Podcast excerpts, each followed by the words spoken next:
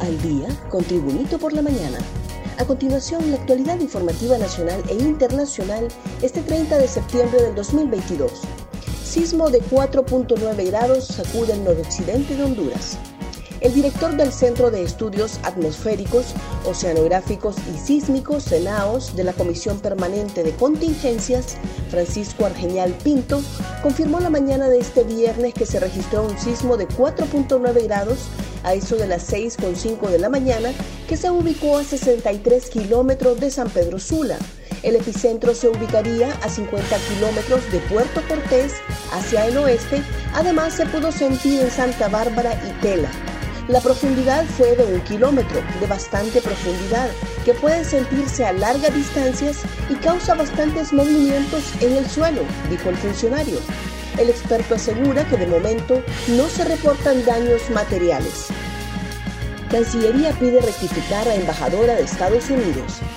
El ministro de Relaciones Exteriores y Cooperación Internacional, Eduardo Enrique Reina, solicitó a través de Twitter una rectificación a la embajadora de Estados Unidos luego que ésta llamara vicepresidente al designado presidencial Salvador Nasralla. La embajadora estadounidense Laura Dogu sostuvo en las últimas horas un encuentro con el designado presidencial y tras la reunión escribió un tuit resaltando los alcances de la misma y los temas que se discutieron. Dos horas después, la embajadora escribió otro mensaje en el que pidió disculpas por su error, argumentando que utilizó la traducción incorrecta al llamar vicepresidente a Nasrallah, cuando sabe que es uno de los tres designados presidenciales. Ministerio Público allana vivienda en la Miramontes de ex interventora del Instituto Nacional Penitenciario. El Ministerio Público allanó la mañana de este viernes una vivienda en la colonia Miramonte de Tegucigalpa, la cual pertenece a la ex interventora del Instituto Nacional Penitenciario, Carla Patricia Pavón Bustío, por el supuesto desvío de más de 7 millones de lempiras que eran fondos de indemnización por el incendio en el penal San Pedrano. Un repaso al mundo con las noticias internacionales y Tribunito por la mañana. Ortega tilda de dictadura perfecta a la Iglesia Católica. El presidente de Nicaragua, Daniel Ortega, arremetió este miércoles contra la Iglesia Católica, a la que acusó de no practicar la democracia y de ser una dictadura y una tiranía perfecta. Durante un acto en ocasión del 43 aniversario de la Policía Nacional, transmitido en cadena de radio y televisión, Ortega también acusó a la Iglesia Católica que dirige el Papa Francisco de haber utilizado a sus obispos en Nicaragua para dar un golpe de Estado a su gobierno, en el marco de las manifestaciones que estallaron en abril del 2018 por unas controvertidas reformas a la seguridad social.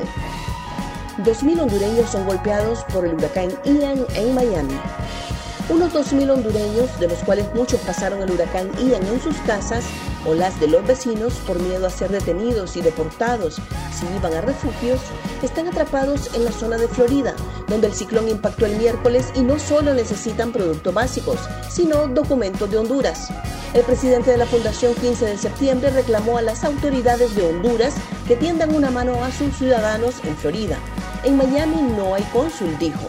La fundación calcula que en Estados Unidos viven unos 2 millones de hondureños, de acuerdo con datos no oficiales, que incluyen también a los que no cuentan con permiso para estar en el país. Más noticias nacionales con Tribunito por la Mañana. Captan en video a ladrones de tiendas en un reconocido mall de. En un video de vigilancia se observa a un hombre vestido de jeans, camiseta azul y una gorra apoderarse de varios objetos de una reconocida tienda ubicada en un mall de departamento de Comayagua. El ladrón, aún no identificado, se llevó bastante mercadería, guardándola en una bolsa negra sin levantar sospechas entre las dependientes. En el video también se observa a una mujer que al parecer anda con el hombre, quien se pasea por la tienda solo tapando que el hombre no sea visto por las dependientes. Al finalizar el hecho, el ladrón huye del lugar tranquilamente con rumbo desconocido. Presentan requerimiento fiscal contra encargado de Pipante que naufragó en Río Guayambre. El vocero del Ministerio Público, Yuri Mora, confirmó este viernes que el ente acusador presentó un requerimiento fiscal contra la persona que tripulaba el pipante, que naufragó con 11 personas, en las turbulentas aguas del río Guayambre, en el Paraíso, donde falleció un menor de dos años de nacionalidad brasileña. Lamentamos en primera instancia la muerte de este pequeño. Y sí, en efecto, el Ministerio Público ha presentado ese requerimiento fiscal en contra del señor Nelson Rubí Estiral Funes por el delito de tráfico ilícito de personas y homicidio imprudente en contra del menor Nike Luis Chilov de dos años de nacionalidad brasileña, confirmó. Se inundan 11 comunidades en el Negrito y Oro.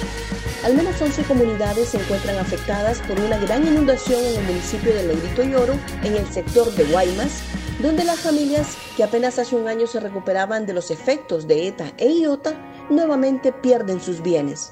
Unas 10.000 familias resultaron afectadas según las autoridades locales, quienes se mantienen en emergencia municipal y solicitan mayor apoyo a las autoridades del gobierno central para salvaguardar la vida de las personas.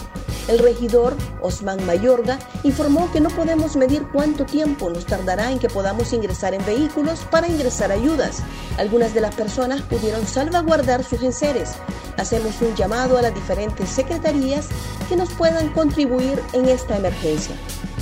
Gracias por tu atención. Tribunito por la Mañana te invita a estar atento a su próximo boletín informativo.